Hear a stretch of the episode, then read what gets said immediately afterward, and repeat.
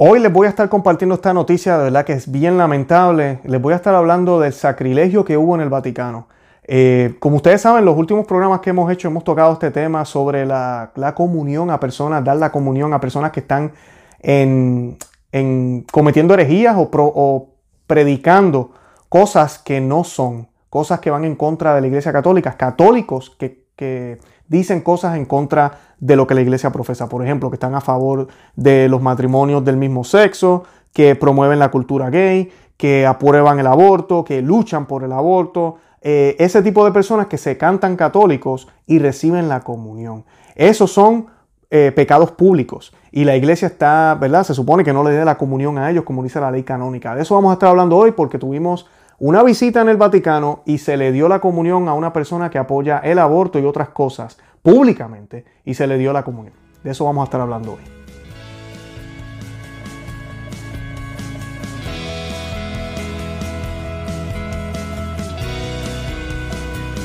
Bienvenidos a Conoce, Ama y Vive tu Fe. Este es el programa donde compartimos el Evangelio y profundizamos en las bellezas y riquezas de nuestra fe católica. Les habla su amigo y hermano Luis Román y quisiera recordarles que no podemos amar a lo que no conocemos y que solo vivimos lo que amamos.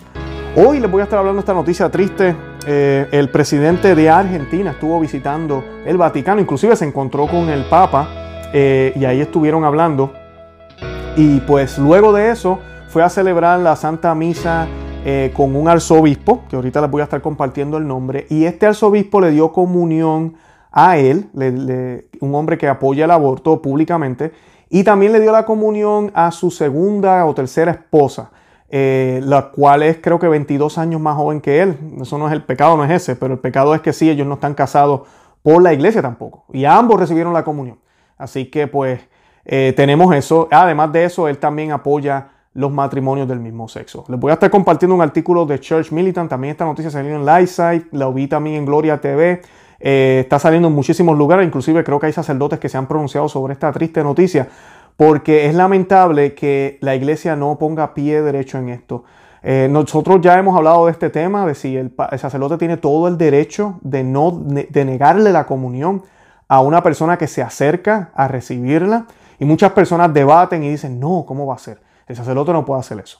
La persona debe hacer su examen de conciencia y consciente debe saber si está en pecado o no. Y si lo está y como quiera la recibe, pues recibe su propia condena, como San Pablo dice. El padre debería lavarse las manos y no, no, meterse en esa. Y eso es completamente falso, porque el sacerdote no es solamente sacerdote eh, individual, es sacerdote de un rebaño. ¿Y qué sucede? Cuando nosotros pecamos, por ejemplo, si yo peco, nadie sabe mis pecados solo Dios, ¿verdad?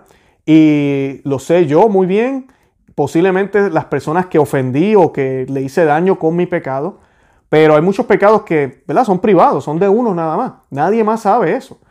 Y yo voy a comulgar. El sacerdote no tiene, ¿verdad? Aquí en términos humanos, no tiene rayos X que pueda ver los pecados míos, ¿verdad? O sea que él no sabe. Él no puede negarme la comunión, ¿verdad? Él me la va a dar, me va, me va a ofrecer la, ¿verdad? Yo, yo vengo a recibir la comunión y él me la va a brindar. Ahora, si yo abiertamente hago un pecado que es público, todo el mundo aquí en la comunidad sabe que yo le acabo de ser infiel a mi esposa y que yo tengo un amante, e inclusive fui a la misa con la amante y todo el mundo ahí lo sabe y el sacerdote también lo sabe porque él conoce a mi esposa. Y yo estoy yendo con mi amante a la iglesia, hago la fila con mi amante y, y voy allá a recibir la comunión, el sacerdote tiene todo el derecho de mirarme a la cara y decirme, Luis, cuando tú endereces tu vida, y cuando tú confieses el pecado grave que estás cometiendo, con mucho gusto yo te voy a brindar la comunión. es todo lo que tiene que hacer el sacerdote. No tiene que darme un regaño ahí mismo. Y yo debo ser humilde para aceptar esa corrección e irme tranquilo. ¿Por qué se hace eso? Primero porque él ya sabe. Él ya sabe que si me da la comunión me va a dar veneno a mí. ¿Qué clase de papá? Y esos son los que son, los sacerdotes son como nuestros papás. Es nuestro padre. Ya él sabe, él tiene conocimiento. Este pecado es público. No es como el otro caso que él no sabe si yo tengo un pecado mortal.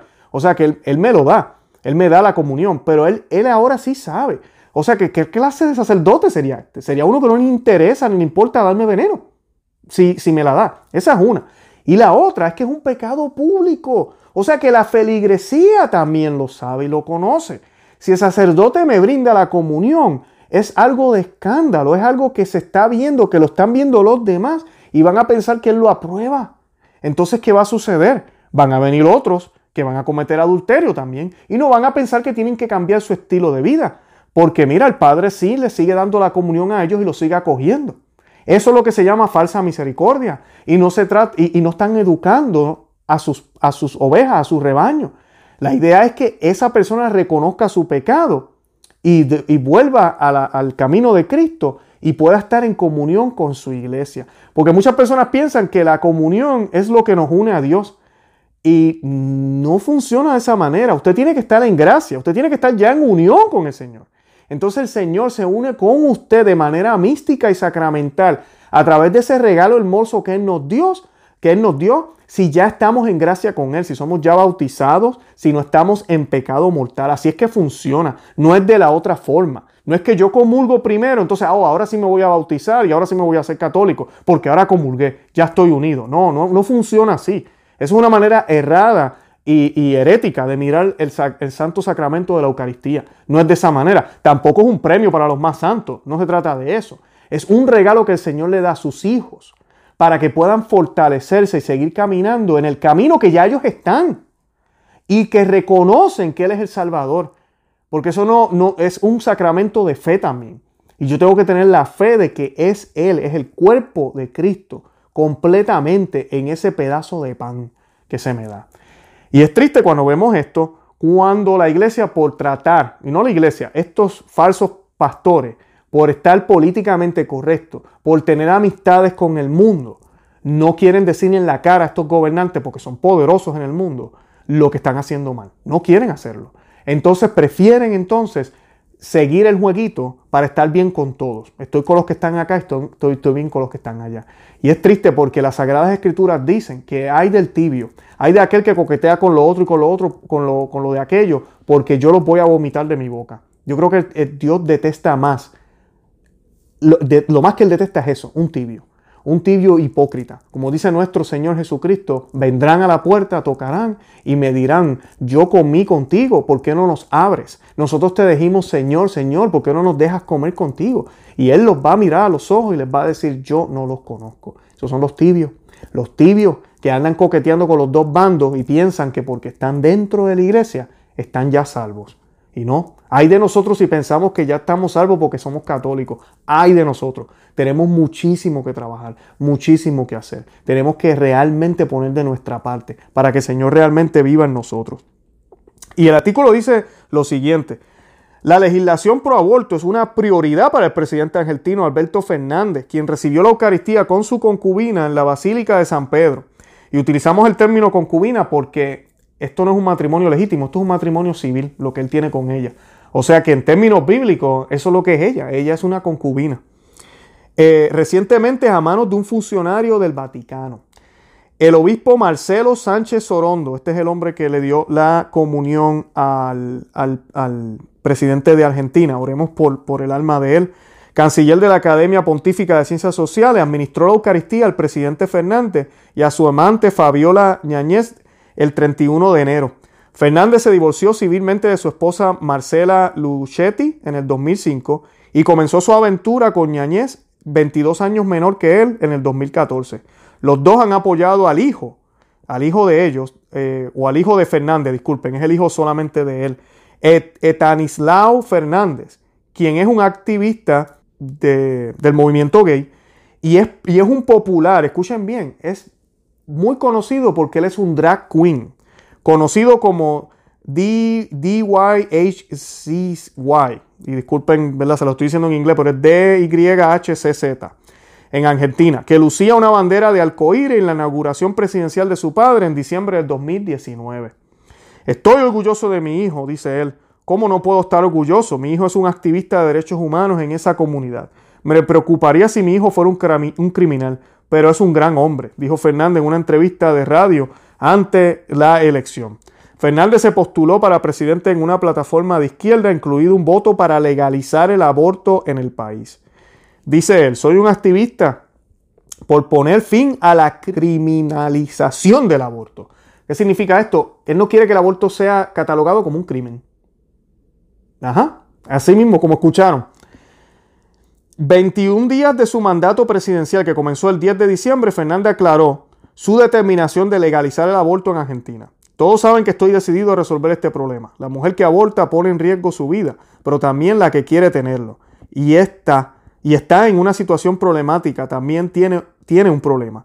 La decisión es, es abordarlo en el 2020. Resolvamos este problema para que quien quiera abortar pueda abortar y quien quiera tener un hijo pueda tenerlo. Increíble, ¿eh? Increíble. Esta persona recibió la Sagrada Eucaristía, la Santa Eucaristía, de manos de, una, de, uno de los hijos de la iglesia. El prelado del Vaticano que administró la comunión a Fernández, Iñañez, el, el Sorondo, fue noticia en el 2018. Miren, escuchen esto. Por afirmar que el Partido Comunista Chino mejor, eh, mejor implementó la doctrina social en la iglesia. En, en aquellos momentos que la iglesia, que que, todavía existía, porque ya sabemos que el Vaticano vendió la iglesia a, esta otra iglesia gubernamental de China. O sea que Sorondo siempre apoyó a esta otra iglesia. Él decía que ellos implementaban la doctrina social mucho mejor que cualquier otra organización. Justificó la posición extrema diciendo que los jóvenes no consumen drogas en China y que existe una conciencia nacional positiva en el país. Ajá. No creo, y si así fuera, lo, más triste de esto es que no conocen a Cristo. No conocen al, Señor verdadero. No conocen cómo realmente pueden llegar a salvarse. Pero a Él le importa más lo civil, lo de aquí abajo. Ahora entendemos por qué le dio la comunión al, presidente de Argentina. Con respecto a la afirmación de Sorondo, el editor principal eh, de, Stream, es una, un periódico, dijo, es la máxima autoridad en el Vaticano a cargo de la enseñanza social católica. El Papa Francisco nunca lo corrigió, así que a partir de ahora esa es la posición oficial del Vaticano. Eh, y es cierto, aquí vemos muchas personas dirán, ah, bueno, no fue, no fue el Papa quien le dio la comunión, pero el problema que tenemos con esto es que cuando tú tienes personas que se expresan de esta manera o que hacen cosas de esta manera, usted como Papa debería expresarse cualquier persona de, ahí, del Vaticano, también debería expresarse y decir, hey, espérate, esto estuvo mal, hey, esto no se debe hacer, eh, eso no estuvo correcto, no sabemos las circunstancias, tal vez el obispo no sabía, ¿verdad? Si lo queremos poner de esa forma, pero decir algo. Pero el quedarse callado, como dicen, el silencio otorga. El sábado entró en vigencia eh, un reglamento sobre asuntos religiosos en la China, empeorando la represión del gobierno contra los grupos religiosos. Eh, es, cambiar la iglesia católica en un grupo que les pertenece. Eso es lo que está pasando ahorita mismo allá en la iglesia. Y este arzobispo apoya todo esto. Ya entendemos por qué fue capaz de dar la comunión a este, eh, a este presidente argentino. ¿Por qué? Porque él no está tampoco en comunión con Dios. Él no está en comunión con la, con la iglesia. Así de sencillo. El canon 915 exige que se rechace la sagrada comunión a quienes persisten públicamente en pecados graves. Eso es lo que les estaba explicando al principio. Los que han sido excomulgados o interceptados después de la imposición o declaración de la pena y otros que perseveran obstinadamente en pecado grave manifiesto no deben ser admitidos en la Sagrada Comunión. Eso dice el canon 9.15. Así que esto es lamentable, es triste y como siempre, Roma en silencio, ya sucedió, todo el mundo lo está hablando, muchos se enteran, muchos no se enterarán y así seguimos. Así llevamos décadas ya en este circo y tenemos que orarle al Señor para que estos pastores realmente empiecen a seguir de nuevo a Cristo. Y los que no quieran, ¿verdad? Que dejan de ser pastores y se convierten en lobos disfrazados de ovejas, que se vayan, que se vayan. Todos sabemos que el Inmaculado Corazón de María va a triunfar. Todos sabemos que nuestro Señor Jesucristo dijo que las puertas del infierno no prevalecerán contra ella. Y eso no tenemos duda. Pero también sabemos que muchos van a caer enredados en las trampas. En las trampas del demonio, trampas que están fuera, pero también están dentro de la iglesia. Así que oremos mucho el Santo Rosario todos los días por cada uno de los católicos del mundo entero, comenzando por el Papa hasta el último bebé que se acaba de bautizar. Bueno, los amo en el amor de Cristo. Los invito a que visiten nuestro blog no se llama que se suscriban aquí al canal en YouTube, que nos sigan también por todos los medios sociales, Facebook, Instagram y Twitter, y que sigan orando por nosotros. Yo oro por cada uno de ustedes que está suscrito a este canal. De verdad que los amo en el amor de Cristo. Y nada, Santa María, ora pro nobis.